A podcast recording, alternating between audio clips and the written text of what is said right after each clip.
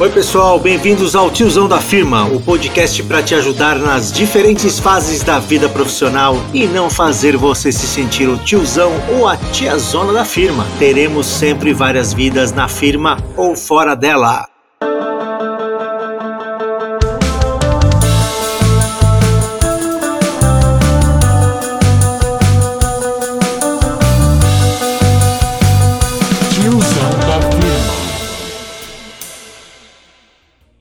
Bom, pessoal, bem-vindos ao Tizão da Firma. Hoje a gente tem um programa diferente. Hoje somos, somos quatro pessoas aqui. Eu, o tiozão e mais três entrevistados. Hoje a gente tem aqui com a gente a Isabela, a Ângela e o Alexandre. Daqui a pouco eles vão se apresentar, mas vou perguntar para eles se tá tudo bem. Tudo certo com vocês? Tudo. Tudo certo aqui. Tudo bem. Beleza. E já vou adiantar também, vou dar um spoiler: nenhum deles é tiozão ou tiazona. Certo ou não? Certo. Será? Não, certo, gente, Talvez, certo. né? não, nenhum deles é tiozão nem tiazona. Só pra gente esquentar, daqui a pouco vocês se apresentam, mas vamos só fazer um esquenta aqui diferente. Que eu chamo sempre de poderoso tiozão, beleza? Então, eu vou perguntar para vocês se vocês já ouviram falar das seguintes coisas. Já ouviram falar sobre uma coisa chamada Telex? Não. Telex. Eu ouvi de Telex Free. Não. Não. Nunca ouviram falar. Beleza, eu não, Não. vou explicar aqui é o Telex. Quem tiver curiosidade depois olha no Google. Mas isso é uma coisa, foi o antecessor do aparelho de fax. Vocês já escutaram falar de aparelho Ah, de fax, fax? sim. Fax, sim. Ah, sim. Beleza, então tá bom. Esse foi o antes de aparelho de fax, a gente precisava usar Telex, que só transmitia mensagem, tá? É quase um telegrama. Beleza, já ouviram falar num negócio chamado amplificador Tojo? O nome não me é estranho, mas perguntar o que, que é, eu não sei responder. Não faço ideia. amplificador, amplificador Tojo era o seguinte: antigamente nos carros o som era tão ruim que você precisava comprar um amplificador para aumentar um pouco o som, né? Então, é, além do rádio, ainda tinha um outro aparelho mais ou menos do tamanho do rádio que a gente chamava de amplificador e o mais famoso deles era o Tojo. Já ouviram falar de geleca? Geleca, tipo. Geleca. moeba? É, cê- É quase isso, é o, é o avô do slime. Slime já ouviram É. falar. Isso, é. É o pai da moeba. É a moeba. o vô do né? slime, pai É, da moeba. O pai da moeba. É, deve ser isso aí. A moeba eu nunca ouvi É, falar. Isso é uma coisa muito nova pra mim. Eu nem sei o que é a moeba, velho. Mas eu acho que eu vou acreditar em vocês achando que é o slime e tá valendo.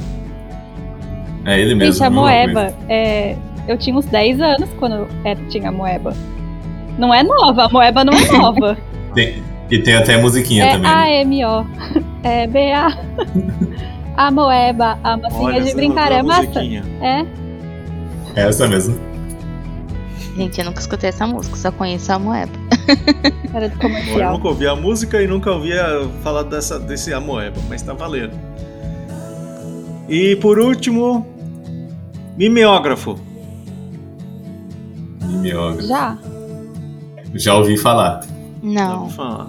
Isso aí é o que os professores usavam na escola para fazer a cópia. Era uma, uma, como se fosse uma copiadora, mas não era uma copiadora. Ah, Batia numa máquina de escrever e fazia, parecia um papel carbono, aí você colocava nesse aparelho, jogava álcool e ele ia fazendo uma, as cópias álcool desse negócio. É. Isso chama mimeo- mimeógrafo. Você também é da época do Guaraná com rolha. Muito bem. Vocês, cada um de vocês precisa escolher um tiozão. Vocês escolhem o tiozão do zap ou o tiozão do pavê? Nossa, o tiozão do pavê. Vamos começar com a Ângela. Eu acho que eu sou o tiozão do pavê, hein? Do Tá, pavê. beleza, Alexandre. Tiozão do pavê. É aquele cara que, que faz as piadas, né? Do... Sempre nas reuniões de família faz aquela piadinha. Qual que é? A piadinha? Piadinha clássica, né? Do é pra ver ou é pra comer? É, é. Esse é o tiozão do pavê. E aí, Ângela, e você? Eu escolho o tiozão do pavê também. Tiozão do Das pavê. piadinhas do Natal. Beleza. Isa? Tiozão do pavê. Não tem nem dúvida. Todo mundo foi no. Todo mundo foi no tiozão do pavê. Ninguém gosta do tiozão do zap. Tá valendo. Muito bem. Então vamos começar. Apresente-se, por favor. Vou começar com a Isa. Isa, se apresente. Quem é você? Eu sou a Isa, né? É, batizada como Isabela, mas todo mundo me chama de Isa. Inclusive, porque se, se me chamam de Isabela, eu tenho a impressão que estão bravos comigo. Uh, eu trabalho na MSD, eu sou analista de digital, é, sou formada em farmácia pela USP de Ribeirão Preto e eu sou uma pessoa muito curiosa. Eu, eu fuço muito nas coisas, eu aprendo tudo fazendo, vou clicando em botão, vou aprendendo sozinha, pelo simples prazer de matar a curiosidade. Acho que isso é bom até. Ah, e uma pergunta, você aprendeu a. Você tá aprendendo coreano sozinho ou com o professor? Sozinha. Eu dou um spoiler aqui que ela aprende coreano. Sozinha, ah, é, só pra exemplificar um pouco a curiosidade. Show de bola. Alexandre, se apresente, por favor. Bom, minha vez, prazer, meu nome é Alexandre. É, em São Paulo eu sou conhecido como Ale, mas aqui na minha cidade de Presidente Prudente, todo mundo me chama de Chan. Tem gente que é de Chan por. Pegou isso mais na faculdade. Tem gente que é de Chan por ser Jack Chan. E tem gente que é Chan de Alexandre mesmo, porque é, é mais, é mais legal, né? Desse jeito. É, hoje eu trabalho na Deloitte, sou analista sênior é, na parte de riscos então, o que a gente faz lá é mais analisar a parte de riscos de, da, das empresas e consultoria, né, em geral. É, algumas partes de auditoria a gente também pega, mas a maioria das vezes é, é consultoria para as empresas se adequarem a alguma, alguma regulamentação, aí, alguma lei. Curso, curso de formação engenheiro civil. Estou é, totalmente fora da área de, da minha área de atuação.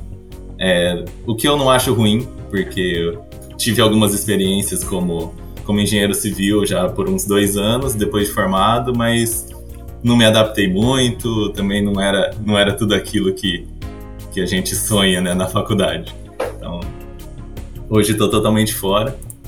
Até uma das coisas, de, umas característica minha, uma característica pessoal que eu sempre que eu sempre trago comigo é de eu ser muito tranquilo em relação a, a tudo. Acho que talvez por eu ser muito racional assim com as coisas, eu sou bem tranquilo. Às vezes as coisas estão tá pegando fogo na, na empresa, ou na família, ou em qualquer lugar, e eu tô ali, sabe? Gente, vocês ficarem bravos, vocês ficarem chorando, aí não vai resolver. A gente vai resolver isso de algum jeito, então não precisa, não precisa perder tempo com, com essas, essas discussões, essas coisas mais acaloradas. Né?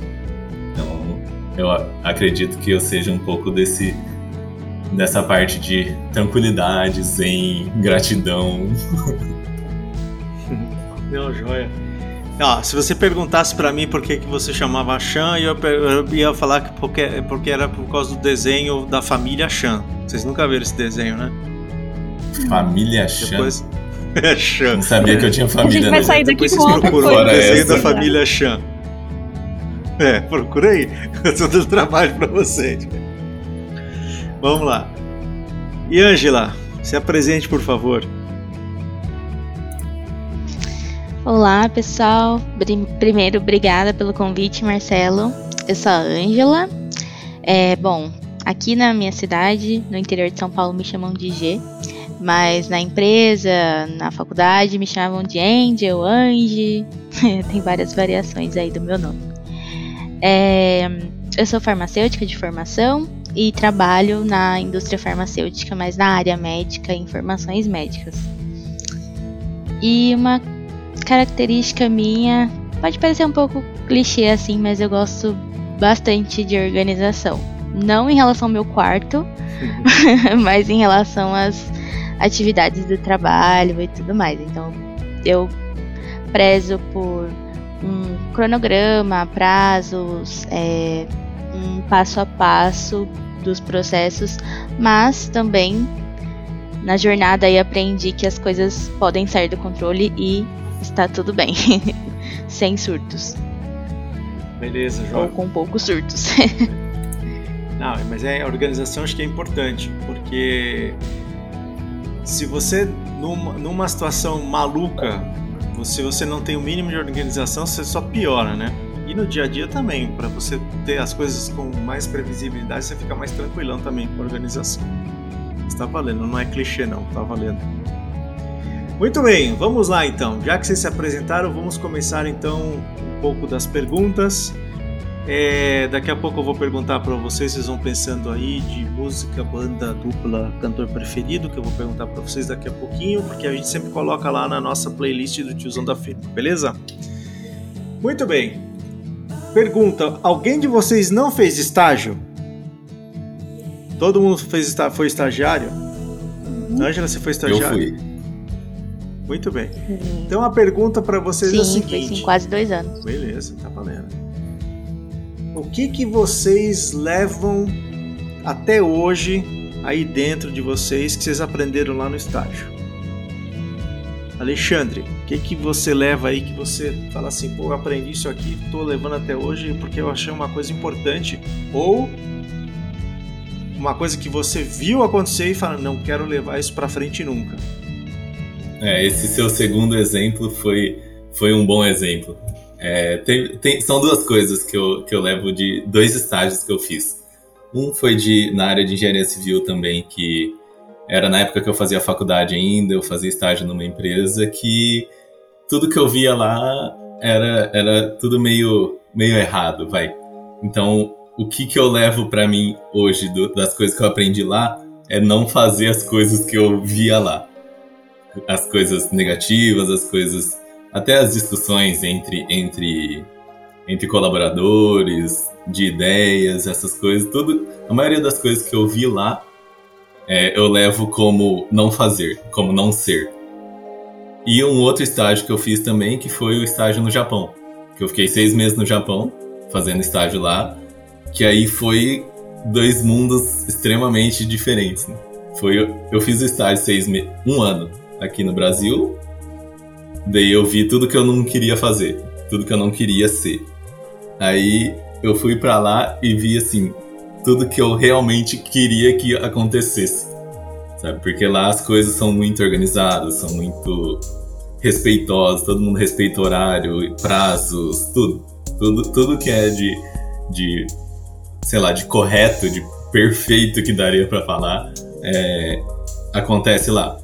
Então, uma, até uma das coisas que aconteceu no estágio que, que eu estava no Japão, que era uma coisa que é, comumente aqui a gente não fazia, mas, por exemplo, a gente era em oito engenheiros lá, numa obra que era construir uma escola de crianças. De, era tudo feito em madeira, tudo drywall. Tudo. Aí acabava o expediente 5 horas, todos os terceiros iam embora, ficava nós, os oito engenheiros, para limpar, lavar todos os banheiros químicos, eram banheiros químicos, e o salão de, de área comum que eles uhum. têm lá. Certo. Então a gente jogava água, passava sabão, esfregava banheiro químico. Eu olhei um dia para eles e falei assim: nossa, mas a gente que faz né, esse, isso aqui, não, a gente não tem outra pessoa para fazer e tal. Daí ele, ele, ele me respondeu que eu fiquei assim, tipo, totalmente sem resposta. Ele falou assim: você não quer usar uma coisa limpa? Então por que que você não, não, faz, não faz a própria limpeza? Deu, eu olhei e falei, tá bom, é porque no Brasil a gente não faz, tal. Daí eu comecei a explicar, mas é uma coisa de, de respeito, de até acho que é cultural também, né? Uhum. Então essas são as duas coisas que eu levo, né? Coisa que foi ruim, que eu levo para não ser, e a coisa muito boa que foi esse meu tempo que eu fiquei lá. Legal. Você, esses oito engenheiros eram, eram todos do Brasil? E, e a outra pergunta que eu tenho. Não, eram. Você fala japonês? Eram todos japoneses. Ah, todos japoneses. Todos japoneses, todos os, o pessoal da obra também, tudo falava japonês. Tá, e você fala e japonês? Eu... Então. Podemos dizer que sim, vai. Porque como eu tava lá e eu só tinha japonês pra, pra, pra falar, porque em inglês eles não falam, hum. A gente acha que ah, é país de primeiro mundo, vai falar. Não, eles não falam, não é todo mundo que fala inglês. E na, em obra também é a mesma coisa que aqui no Brasil. É, entre aspas, é os peão, né? As pessoas que é mais. trabalho braçal, o cara não tem tanto, tanto interesse em, em, em aprender uma outra língua. Uhum. Tanto que aqui no Brasil a gente tem inglês, mas também ninguém fala. Sim. Se perguntar na rua, ninguém fala. Então eu tive que aprender na raça. Eu aprendi na raça como falar japonês, porque eu tinha que me comunicar com eles. É, Foi uma Então, o experiência básico- diferente, né? É, o básico eu conheço. Eu consigo ter. Eu fui com o meu japonês de assistir anime, de assistir Naruto. e aí cheguei lá tive que aprender. Tive que me virar do, do jeito que eu conseguia, né? Legal, legal. Obrigado por compartilhar. Ângela, e você? O que, que você leva aí de bom ou de ruim do teu estágio que você não quer fazer de jeito nenhum? Pode ser uma coisa ou outra, fica tranquilo.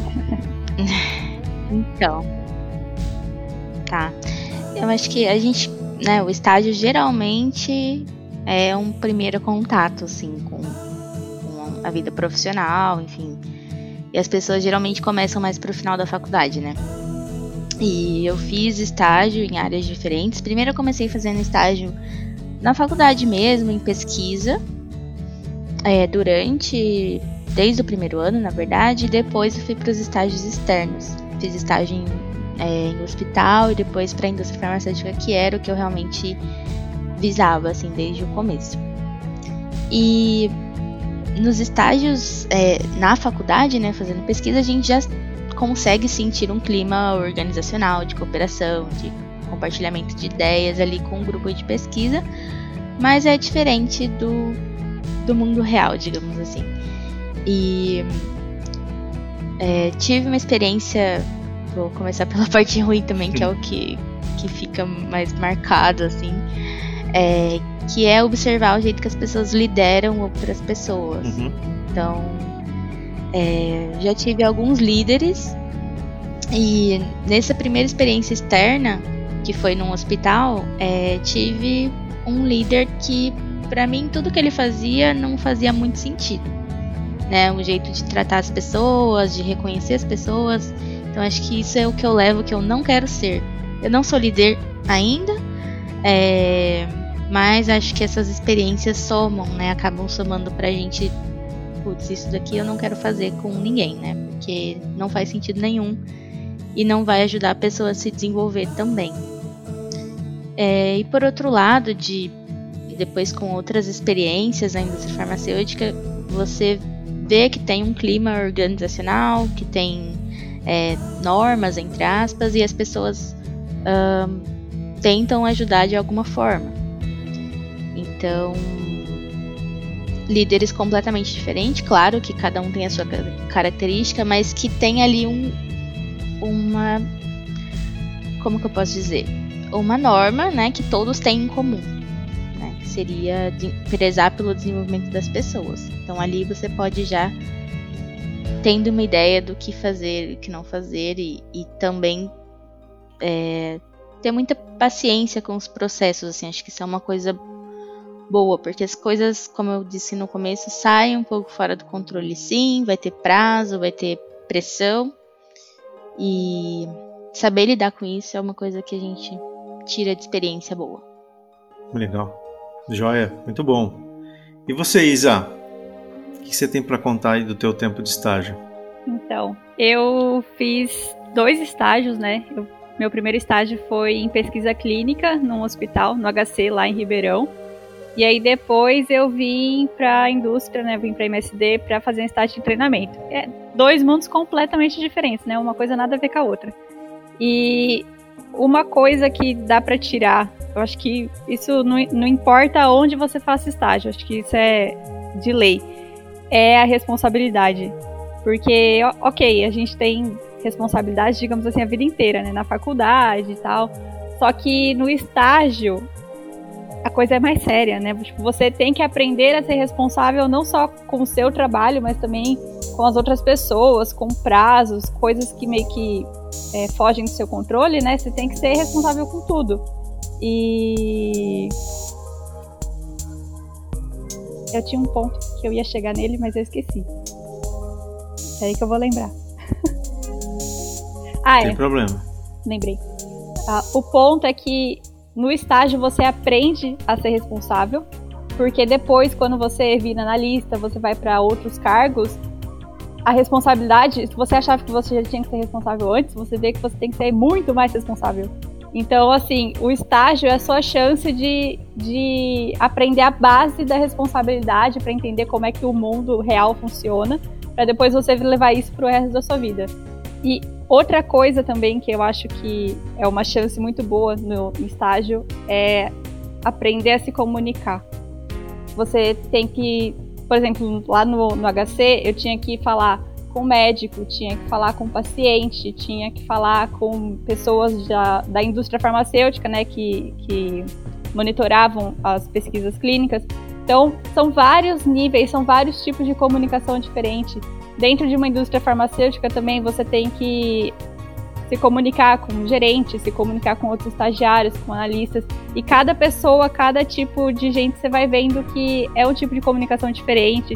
Você vai encontrando ali o seu caminho para pedir ajuda, você vai perdendo vergonha de pedir ajuda, vai também aprendendo a se impor, né, às vezes. Então eu acho que essa questão da comunicação é uma chance muito boa que a gente tem para levar para frente do estágio. Muito bom, legal. Obrigado, pessoal, por compartilhar essa parte do estágio. Coincidentemente, vocês três têm pais empreendedores, né? Foi uma coincidência legal. Então eu queria ouvir um pouquinho aí de vocês, é, como que é, o que, o que vocês aprendem dos, como, como filhos de pais empreendedores, né? E a pergunta que ninguém precisa saber de verdade, mas o pai de vocês é tiozão ou não? Vamos lá, vamos começar com a Isa agora. Isa, eu sei que você acabou de falar, mas vamos lá. Não, o meu pai. É, se a gente for pensar assim, ele, é, ele é um tiozão, mas ele é um tiozão legal, né? Ele é um tiozão descolado, jovem. Hum. É, ele tem 54 anos. Se eu errei, desculpa, Isso, pai. ele é muito jovem. ele é muito longe. Ah, ele é jovem. Ele é ele muito é jovem. longe. Eu considero ele jovem, até porque, por exemplo, os amigos dele, eu tenho 26 anos, né? Ele tem 54. Os amigos dele, da, têm mais ou menos a mesma idade, os filhos têm tipo 10, 15 anos, sabe? São crianças ainda. Então, como meu pai me teve com, sei lá, 20, 20 e tantos anos, e alguma coisa. 20 alguma coisa, uhum. eu considero ele super novo. Pra mim, ele é jovem. Beleza. E ele Legal. sempre, sempre. Ele deu aula em faculdade por muito tempo, né? Até hoje ele dá aula em faculdade, então ele sempre conviveu com pessoas de 20 e poucos anos.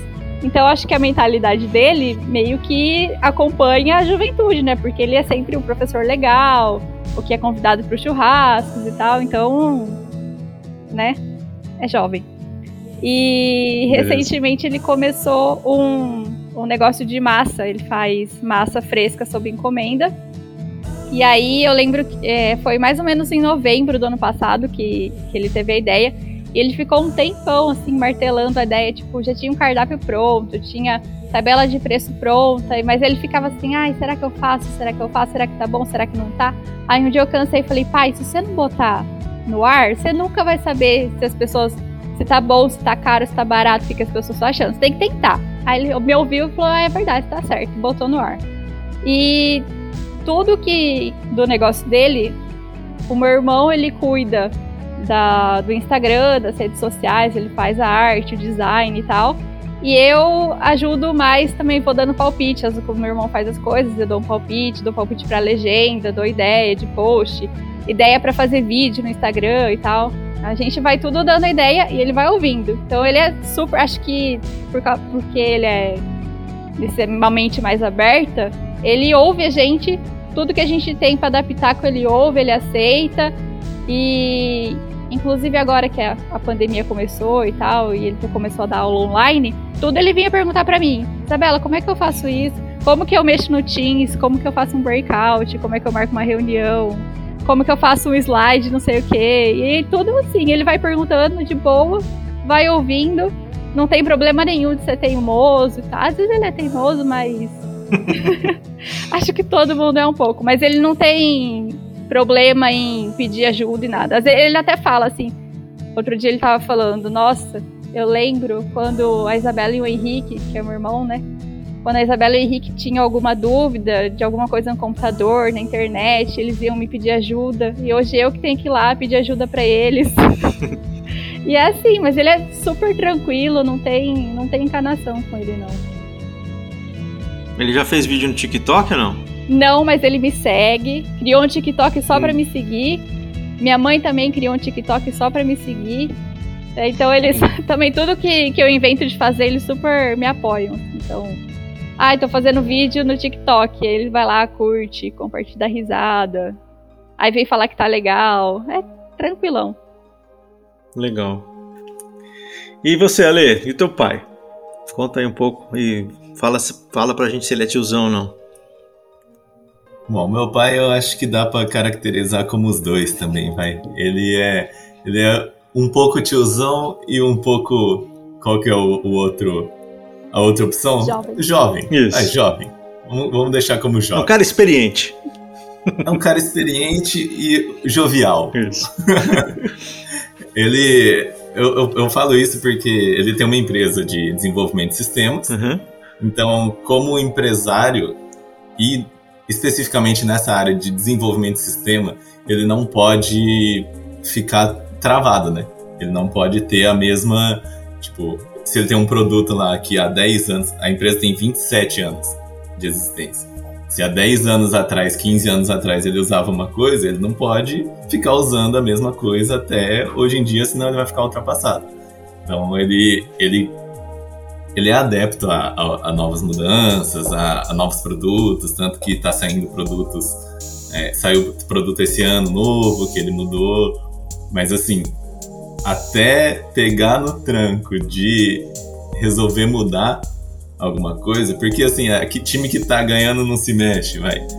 Daí ele vai ter que, ter que ele tem que ser convencido de que isso realmente é algo bom. Então, é isso para tudo, não, não só para empresa. Então, você tem que ir lá, você tem que explicar tudo, você tem que detalhar. Você tem que convencer ele que isso vai dar certo ou que isso é alguma coisa plausível. No mesmo momento que ele é desse jeito, que ele é mais, mais fechado, mais, mais reservado, tem os pensamentos mais, mais tiozões, que podemos dizer. ele joga é, PES todo dia no PS4. Joga futebol é todo mesmo? dia joga Legal. online, fica jogando, passa lá duas, três horas jogando ali, tomando o vinho dele, fica jogando, joga online, joga os ranqueados, que sobe rank, daí fica bravo que, que perde, daí perde ponto. Tá faz, tava montando cubo mágico esses dias, vendo na internet como que faz, como que mexe. Legal. Então, é, ele, ele sempre tá bem antenado, assim, nas, nas coisas mais jovens, assim, mas ainda assim tem aqueles pensamentos, tem uns, umas coisas que, que seguram um pouco, que, faz, que o fazem ser um tiozão, né? Vai, querendo ou não, 64 anos é um tiozão. Depois, quando ele ouvir isso aqui, ele vai ficar bravo comigo? Vai, mas eu já avisei ele. então, Escuta, tá você trabalhou com seu pai, né, cara? Como é que foi trabalhar com seu pai? Conta rapidinho aí. Trabalhei, trabalhei acho que um ano e meio com meu pai. Eu era na parte de, na parte de suporte também longe da minha área. Mas assim, como eu, eu não sei se é pelo meu jeito ou pelo, pelas coisas que eu aprendi assim durante a vida, eu consigo não que eu consiga enrolar ele, mas eu consigo fazer com que ele acate as, as minhas opiniões de uma maneira mais mais tranquila. Eu consigo conversar com ele, convencer ele, eu acho que eu entendo mais ele, o jeito dele para como que ele quer as coisas. Então, eu, eu coloco ali minhas, minhas opiniões, colocava ali minhas opiniões na empresa. Na empresa, a gente nunca foi tratado como, como filho. Uhum. Trabalha, trabalhou, teve uma época que trabalhou os quatro aqui de casa. Era meu pai, minha mãe, meu irmão e eu. Então a gente acordava, tomava café, ia pro escritório, chegava lá, tinha que ficar todo mundo, tipo, junto, vai almoçava junto, passava 24 horas junto. Uhum. voltava para casa, tinha trabalho, tinha coisa, coisa para conversar sobre trabalho. Mas meu pai ele sempre separou bem as coisas de trabalho e de casa. Às vezes tra traz coisas que, que são de, de de trabalho para casa, mas assim, tranquilo. É, o, o, acho que o que era mais que era mais complicado assim mesmo. Até acho não, não vou nem dizer complicado, mas era, era o que a gente é, com, eu como funcionário eu tinha que cumprir as coisas como qualquer funcionário e também eu, a hora de eu expor minhas opiniões, eu, eu colocava minhas opiniões como não como filho, eu colocava como como o colaborador lá do, do suporte. Então, às vezes ele acatava, às vezes não. Às vezes tinha que convencê-lo do, do, do que eu estava tentando colocar, mas é, acho que é como qualquer outro lugar, né? Qualquer outra pessoa, qualquer outra empresa. A gente tá. tem que saber lidar com as pessoas em geral, não porque era, ele era meu pai, mas porque ele era o gestor da empresa e ele, ele não é. Vamos dizer, ele não é bobo, vai. ele tem 27 anos de empresa e fez acontecer até hoje. Né? Então, não é, não é só. Eu acho que é, é mais pro nosso lado que a gente tem que é, se adaptar mais, né? Do que pro lado dos tiozões. Entendi. Porque... Não, beleza. Valeu. E aí você, Angela? Fala aí um pouco do teu pai. Bom, agora restou uma comparação, né? Eu acho que dos três, meu pai com certeza é o tiozão. ele é o tiozão da firma. Bom, meu pai, ele tem uma fábrica de imóveis planejados, ele é marceneiro. Uhum. É, tem a marcenaria já faz mais de 20 anos. Cresceu, sim, porém passa a usar tartaruga, porque novas ideias para ele tem que ser muito devagar. Então, né, com certeza, ele começou trabalhando no fundo de casa, assim, e hoje ele tem um barracão e tal, mas tecnologia zero. Esses dias, de tanto eu insistir, a gente investiu em um logo mais profissional, porque tinha um logo, assim, mas é, não era profissional, e aí, nossa, meu primo, é, ele fez artes visuais, ele trabalha com isso, sabe, é formado. Ah, não, vamos pagar para ele fazer. Ah, mas isso aí vai funcionar mesmo? E, tipo assim, duas semanas depois, mais clientes chegando pelo Instagram e tal. Então ele precisa ver para crer, né? É daqueles tiozões bem. mas não mexe no Instagram. É, hoje eu tento conciliar isso é, para dar uma ajuda, assim. É, e também acho que muito das atitudes assim de tiozão é por conta da falta de formação, né? É, quantas vezes a gente aqui em casa insistiu para ele fazer alguma faculdade, tipo administração, alguma coisa assim, porque ele realmente tem muito talento para o que ele faz, né? Que é um trabalho mais braçal. Mas e a administração, né? Talvez iria abrir bastante a cabeça dele ele nunca quis mexer no computador é talvez ligar e procurar algo no Google. então, meu pai é bem tiozão mesmo. Ele tem só 51 anos, eu acho novo, eu tenho 26. Mas é difícil, principalmente para tecnologias. Não para não muito para ideias, uhum. dependendo da ideia, né? Não pode ser muito mirabolante também. Né? É, mas assim, eu já propus algumas ideias para deixar ele pensando, mas não, é tudo a passo lento. Não, tá valendo. Então, meu, eu tenho aqui em casa um tiozão mesmo. A gente vai sair daqui e falar: Alô, pai, eu acabei de chamar de tiozão na internet, mas tá tudo bem. É. Não fica bravo. É. Vocês vão ter que, que se explicar menina? bastante. Vocês vão ter que se explicar bastante daqui. Eu acho que o, o episódio de vocês deve sair em novembro. Mas vocês vão ter que se explicar Não, bastante. Avisado. Eu deixei, deixei, deixei avisado. Já avisou, se bobear, nem avisa, a gente esconde. Ah, se bem que vai pro LinkedIn, né? Meu pai me segue no LinkedIn também. Olha. Meu pai, eu tenho certeza. Que não vai ver, né? Pessoal, como é que é para vocês trabalhar com tiozão lá na firma? E tiozão aqui, vamos chamar o tiozão, que são as pessoas mais experientes, né? Que já estão mais tempo na estrada, na vida profissional. É, como é que é? O que vocês aprendem com eles? Vocês acham que eles conseguem aceitar bem as ideias vai fora da caixa, né, para quem está chegando agora, digamos assim, né? Apesar que vocês já não estão chegando agora, já tem uma certa experiência. Mas como é que é para vocês? Ale, quer começar? Pode ser. Bom, na empresa que eu trabalho agora, que hoje atualmente estou na Deloitte, é, como é uma hierarquia bem linear, eles têm, a gente tem bastante contato com o gerente, com o diretor e até também os, os gerentes que não estão muito muito longe da, da, pelo menos da minha idade, são 30 e, 30 e poucos. Diretores, tem diretores com 40. Então, é, a, a, idade não, não faz tanta diferença assim. Mas o tempo de casa que eles têm, é a experiência que eles obtiveram, assim, no, é que o trabalho de consultoria a gente acaba recebendo muita, muita informação. Então toda hora tem alguma coisa nova, tem alguma. Você entra num projeto que você nunca viu nada na vida, mas sempre tem alguém que viu aquilo. Então a gente vai, vamos começar alguma coisa, algum projeto sobre lei, alguma, alguma adequação à lei. Puta, nunca fiz isso, mas vamos lá, vamos aprender. Aí vai lá, chama algum gerente que é especialista em, em adequações à lei, LGPD, por exemplo, uhum. fala, marca uma reunião com ele, fala, puta, a gente precisa fazer isso, isso, isso no projeto. O que você que que que acha? O que você acha que a gente tem que ver de riscos? Eles, eles são bem abertos, tipo, no geral, todo mundo é bem aberto a, a ensinar e aprender também, porque já foi, já foi trazido isso do de berço, vai, uhum. vamos dizer de berço, do começo. Então a maioria começou como trainee, como eu comecei como trainee, como analista 1, e foi subindo e está lá hoje no cargo de gerente, diretor, até sócios que foram começaram de trainee. Então todo mundo sabe como que é esse caminho.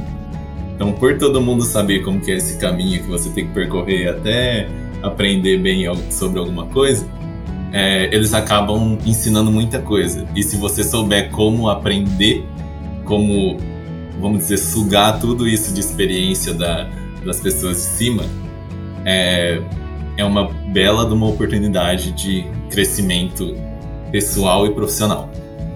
Joia, Alexandre, valeu. E você, Ângela? Como é que você vê aí tua teu relacionamento com os tiozões? Bom, vou pegar o gancho que o Alexandre compartilhou com a gente e tava pensando que é realmente verdade, assim. É, tem pessoas que têm muitos anos de casa, né, na empresa e com certeza ela sabe ali como funciona a empresa mais a fundo, como são as políticas e tudo mais. Então, nós que estamos chegando, digamos assim, a gente tem muito que aprender e sugar de experiência, né? Aproveitar as coisas boas. E ao mesmo tempo, é, talvez podem ser pessoas que são um pouco resistentes às ideias que a gente quer trazer para melhoria, né? Então a gente, eu diria que é uma geração que quer arriscar mais, né? Para poder ver resultado, para poder mudar um processo. Imagina, mudar um processo que faz há tantos anos, por quê? Né? Sendo que está funcionando, mas pode melhorar.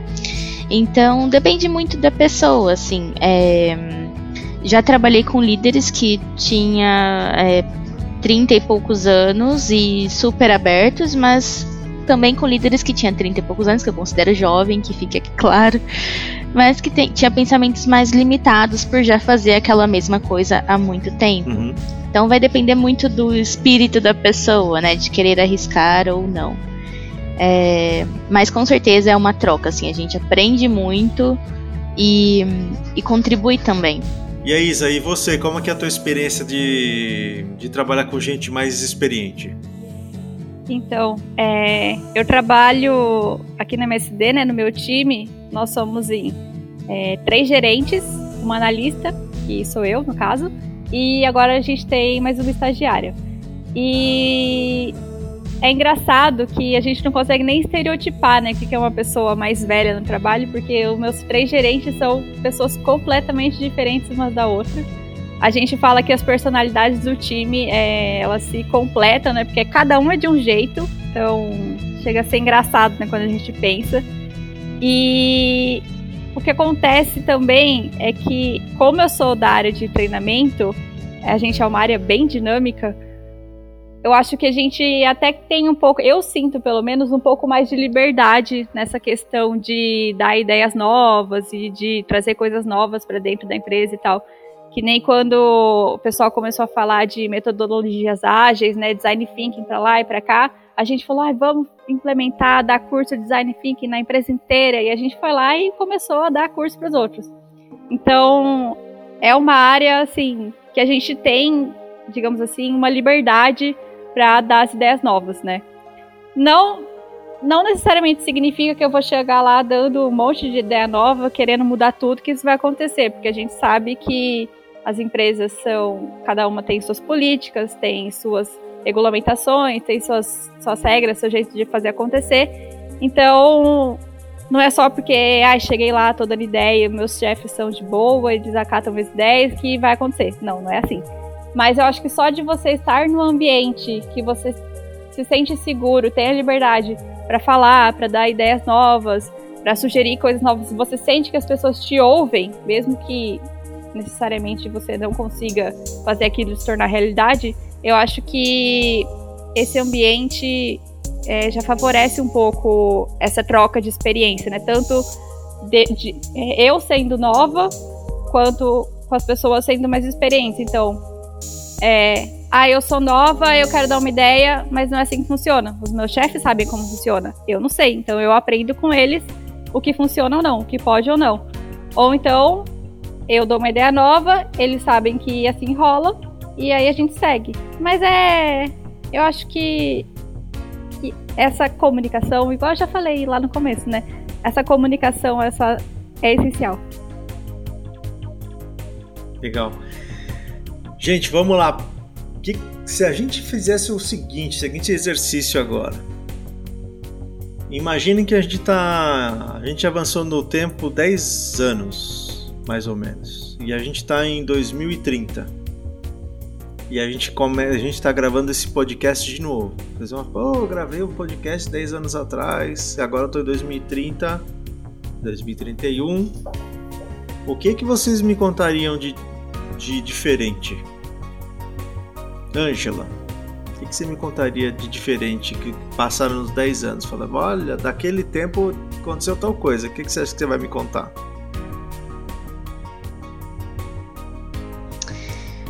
Pode ser que o que eu achava que era tio, coisa de tiazona, tiozão antes, talvez não seja tanto assim, né? Porque agora eu tô num outro lugar. Agora eu tenho 36, tô me aproximando dos 40. Hum. Então vão chegar pessoas com ideias cada vez mais mirabolantes. E hum. como que eu re reagiria a, a essas ideias, né? Bom, é, acho que um passo assim para para estar tá sempre com um espírito jovem, porque acho que é isso que vai contar no final. Não significa que nem a Isa falou é aceitar todas as ideias que são propostas, mas significa pelo menos ouvir e avaliar, né? É, isso eu já considero que a pessoa saiu ali do quadrado dela. Então é, é manter contato com as pessoas mais jovens, escutar as ideias, para você, num cargo de coordenação, de gerência, poder tomar uma decisão baseado tanto na sua experiência, que é muito vasta, né, pelos anos de trabalho, quanto no que o, o jovem ali que está começando, estagiário, analista júnior, está trazendo, né? E em termos de tecnologia, eu nem tenho ideia de onde a gente vai estar, tá, porque as coisas estão muito avançadas. Imagina daqui 10 anos, né? Vai ser algo assim, realmente. Acho que não, não tem um, um ponto de stop, né, para tecnologia. Então a gente precisa sim estar em contato com essas pessoas, buscando aprendizado para poder não deixar de se atualizar. Acho que esse é o principal, assim. Agora, se eu vou ser tia ou não, espero que na mentalidade não. Beleza. E você, Ale? Como que você se vê? O que, que você vai me contar em 2031? Cara, acho que em 2031 até são 10 anos, eu vou estar quase 40, né? Como a Angela tinha falado. Quase 40.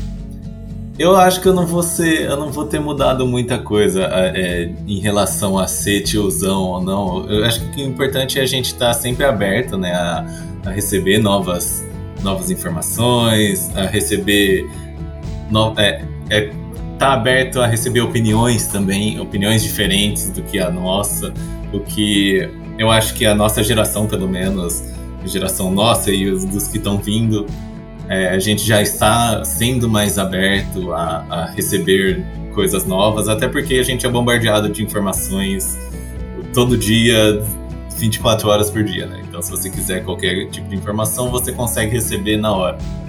Então, não tem muita. A gente já está sendo um pouco mais aberto, a gente consegue absorver mais e tentar, vamos dizer, tentar receber mais essas informações de um jeito não tão tiozão assim. Porque na época de vocês aí, mais velhos, uns 60 anos pra cima, é, não tinha tanta informação assim, né? A gente, quando vocês eram mais jovens, não tinha acesso à internet, não tinha.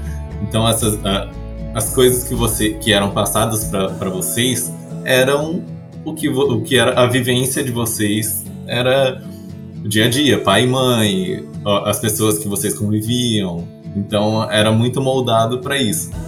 Hoje, como a gente já cresceu já numa, numa, numa era mais informatizada, com muito mais informações, a gente tem um pouco mais de escolhas, vai, a gente consegue abrir mais o, o, leque. Então, acredito que daqui a 10 anos eu esteja assim, ainda continua aberto a receber informações e opiniões e diferentes diferentes temas. Né? Cara, a gente não tinha informação, não tinha nem bolacha. Tinha, acho que umas três ou quatro marcas de bolacha e só tinha assim, bolacha maisena, biscoitinho para molhar no chá e uma waffle e uma chocolate. Acabou, cara. Imagina informação. Isso quando Valeu, tinha dinheiro para comprar, né? Ah, é. E a bolacha também. Às vezes a bolacha era só no fim de semana. A recheada, né? Durante a semana você comia um biscoito e no fim de semana comia a recheada de chocolate. E você, Isa? Gente, eu não entendi porque vocês estão falando que ah, eu vou ter quase 40. Eu tô pensando que eu vou ter 36 mó jovem ainda. Eu não tô pensando quase 40. Eu tô pensando 36 ainda. Oh, 36 é jovem ainda. Mas agora com 26 eu penso quase 30. Assim? Jovem? Jovem. Jovem. 36, de 30 para 36, nada. 36 jovem. Ela tá pensando e... que ela tá com quase 30, não quase 40, é isso, Isa? É a gente já tá mais perto dos 30 do que dos 20, né? Então quando você faz 26, é um impacto. Mas 36, é. Né? acho que tá tranquilo. É... Eu não sei como que eu vou estar, tá, eu não sei onde eu vou estar. Tá. Eu só sei que a... eu falo pra minha família que a, a minha meta de vida é ser, para os meus sobrinhos, eu quero ser a tia legal, entendeu? Eu quero ser a tia. Idealmente, eu quero ser a tia rica e legal. Mas por enquanto, a meta é essa só legal, porque o rica acho que vai demorar um pouquinho. é... e aí, é, pensando nessa meta aí de ser a tia rica, quer dizer, de ser a tia legal, eu só quero, daqui 10 anos, com 36, ser uma pessoa tá aberta ainda a aprender, continuar sendo uma pessoa curiosa para para aprender a geração nova, né? Eu tenho certeza que meus sobrinhos vão estar falando um monte de coisa que eu não, não vou entender nada, mas eu quero ir atrás de entender o que está acontecendo, sabe? Entender as tendências novas. E eu acho que com 36 a gente não vai estar tão longe assim dessa realidade. Eu acho que ainda mais do jeito que as coisas vão indo, que as tecnologias vão evoluindo, e a gente é de uma geração que cresceu junto com a tecnologia, né? Então eu acho que a gente não vai ter tanto problema para ir se adaptando às coisas que vão vindo. Eu espero não ter, pelo menos. Então, a única coisa que eu posso dizer é que em 2031 eu espero ser a tia legal e que os meus sobrinhos não me chamem de tia Zona. Legal, pessoal. Bom, a gente já está quase acabando, mas antes da gente terminar, vamos falar. Vamos fazer três perguntas para vocês, assim, bem rapidinho. Aí é já perguntas mais genéricas. Eu queria que vocês falassem aí pra gente colocar lá na lista, como eu tinha falado, na lista lá de músicas do Tiozão da Firma, lá no Spotify.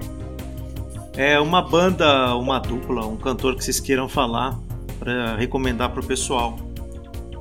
Ângela, começa com você.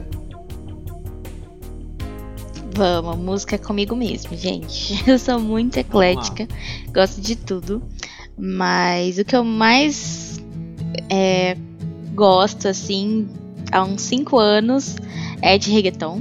Então, escutem reggaeton, escutem J Balvin, um, Sebastião Yatra, são músicas muito animadas e para quem quer aprender espanhol é muito muito bom assim para treinar o ouvido. Não garanto que todas são letras assim polite, mas mas são muito animadas. Recomendo muito. Legal. E vocês?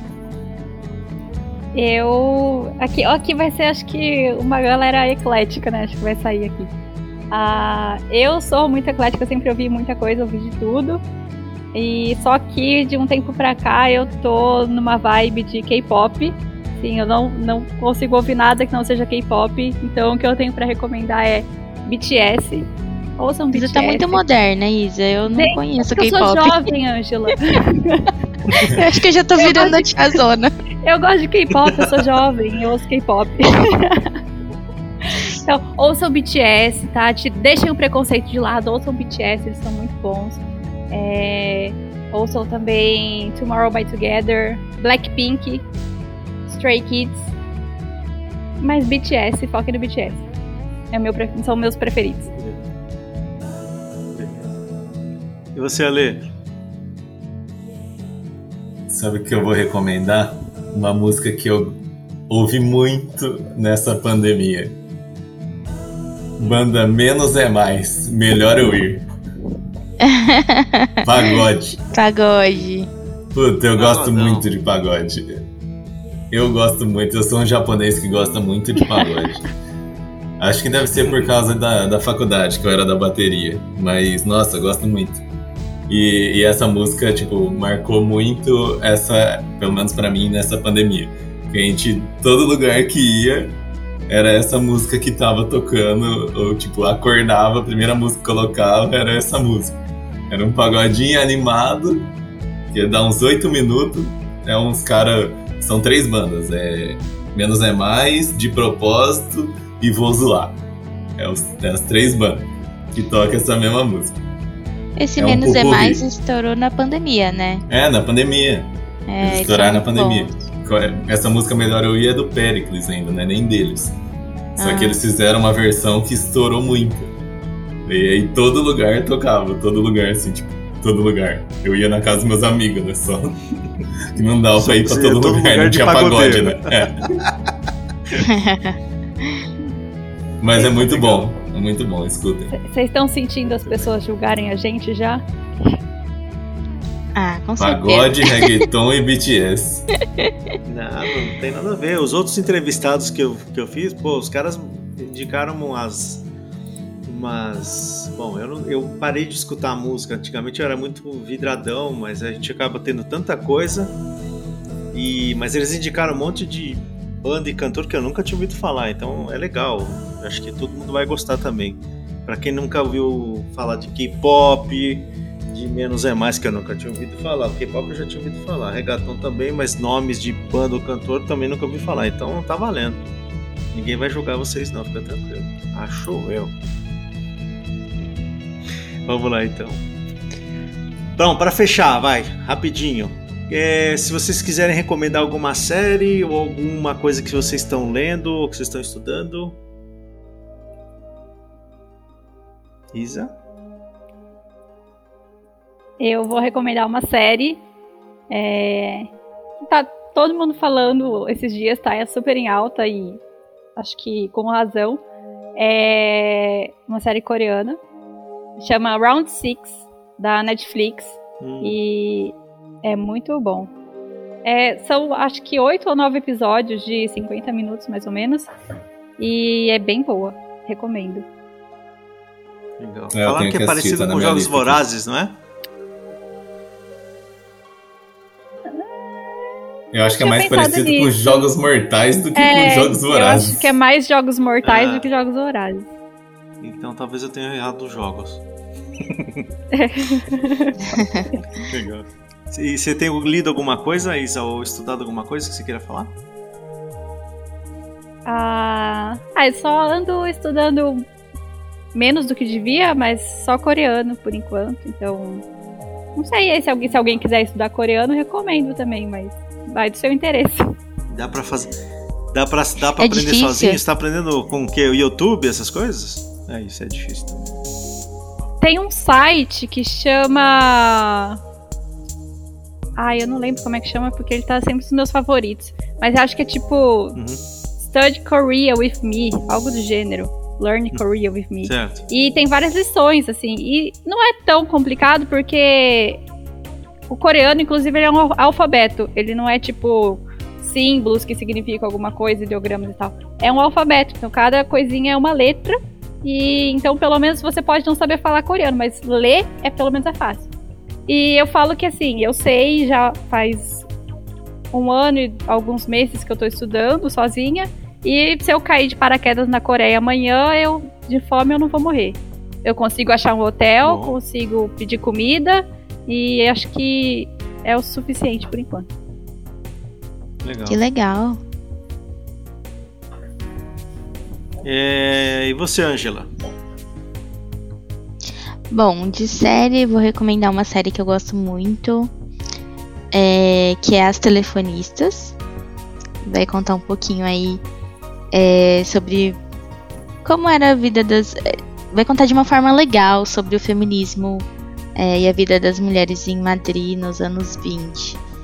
É, e é muito legal. Tipo, eu gosto mais de séries voltadas pra vida real, assim. Me julguem aqui, eu não curto muito essas coisas de. Do, né, de algo, por exemplo, Game of Thrones, essas coisas. É, mas recomendo muito essa série. É, e livro, eu tô, tô lendo um livro que chama Essencialismo. Acho que tá bem alta e eu fiquei curiosa pra ler. Não terminei, mas é, tem sido muito bom até agora. Vai falar um pouquinho do que uma pessoa que. é, qual a diferença de uma pessoa essencialista para não essencialista, né? O que a pessoa essencialista é, prioriza na vida e poupa muito tempo, é, não assumindo todos os compromissos e sim os primordiais, assim, eu tô achando muito demais. E acho que pra gente hoje que né, tá sempre recebendo muita informação e tal, como o Alexandre comentou, é, a gente precisa um pouco, né, discernir o que é realmente importante, o que realmente gasta energia e como priorizar isso. Então, os livros que eu costumo ler costumam ser assim cansativo. É, como eu falei, eu não, eu não curto muito ficção e tal. Então, esses, essas duas recomendações. Beleza. Obrigado. E você, Ale? Nossa, acho que recomendação de série, eu, eu assisto muita coisa. Tipo, eu tenho, eu tenho um aplicativo que chama TV Showtime, que é pra, pra você ver quanto tempo que você já perdeu assistindo séries e filmes e etc. Eu tenho. Só que eu joguei lá do- dentro do, do aplicativo, eu tenho mais de sete meses de série. E Nossa. filmes e etc. Caraca. Então, tipo, eu já assisti muita coisa. Tem muita coisa boa, que é tipo, de ficção, Game of Thrones, é, Vikings, que eu acho que eu achei bem bom. Mas tem também coisas aleatórias ou coisas mais educativas, tipo Atypical, que tem no Netflix, que é do menino que é autista. É, eu eu, Bem eu assisto bastante coisa aleatória. Então, é, acho que recomendação não vou deixar nenhuma recomendação. Eu já deixei, falei as duas que eu gostei aí e tá, e tá tudo bem. Tá. E de coisa que eu tô estudando hoje, comecei uma pós esses faz uns dois meses de gestão de riscos e compliance, que hoje em dia tá muito em alta para quem é da, da área corporativa, né? Como nós somos é, da área corporativa, então acho que é muito importante. Então, é, essa, essa parte de gestão de, de riscos eu gosto muito e compliance também, então acho que seria bom para quem, pra quem curte essa, essa área e tá em, no corporativo como nós, é bom saber. Joia. Valeu. Posso Ale, dar mais uma aproveitando. dica? Como que as... Oh, pode, pode, Angela. Fala lá. É, estudem línguas. Isso é muito importante. estudem línguas. É, assim como a Isa, eu tô aprendendo uma língua que eu acho difícil, assim, mas tá indo, que é o francês. E Não. O mercado de trabalho hoje exige muito isso. E a gente tem muito recurso disponível, né? Uma coisa que a tecnologia trouxe para nós. Então, não necessariamente você precisa pagar para aprender alguma coisa. É, por mais difícil que seja, tem conteúdo na internet. Então, estudem línguas. Fica aqui a dica. E vai, nunca é tarde vai. também, para começar. Exato. Fuja do inglês também um pouco. É. Então, Angela, aproveitando já que você deu essa dica, é, como que as pessoas te acham nas redes sociais, se quiserem entrar em contato contigo? Bom, se quiser mandar uma mensagem, pode me enviar no LinkedIn, é, tô como Angela Santos, ou também no meu Instagram, que é angela.s.santos. Fica à vontade para tirar qualquer dúvida. Joia. Isa? É, você pode me achar no LinkedIn, é Isabela Lucchini, com CH. E você também pode me achar no TikTok, olha só. Aí, só que aí lá é B Lucchini com Q. Ah, e aí você pode me achar lá nos dois. O conteúdo é quase igual. Porque eu faço vídeos pra no TikTok sabe, pro LinkedIn, tá? Deixa eu explicar. Que são bem legais os vídeos da Isabela no LinkedIn. São, são ótimos. São, além de ser divertidos, eles se, todo mundo se vê nos vídeos dela. Exato. É, é aquilo do, do home office que ninguém tem coragem de falar, mas todo mundo vive. é isso aí. Valeu. E você, Ale? O meu, se quiser achar no LinkedIn, tá como Alexandre Tsukamoto. É T-S-U-K-A-M-O-T-O. Eu sempre tenho que soletrar meu sobrenome, que as pessoas não entendem. Ou no Instagram, como arroba S-E-I-D-Y. Que também não tem conteúdo legal igual o da Isa, mas tem eu.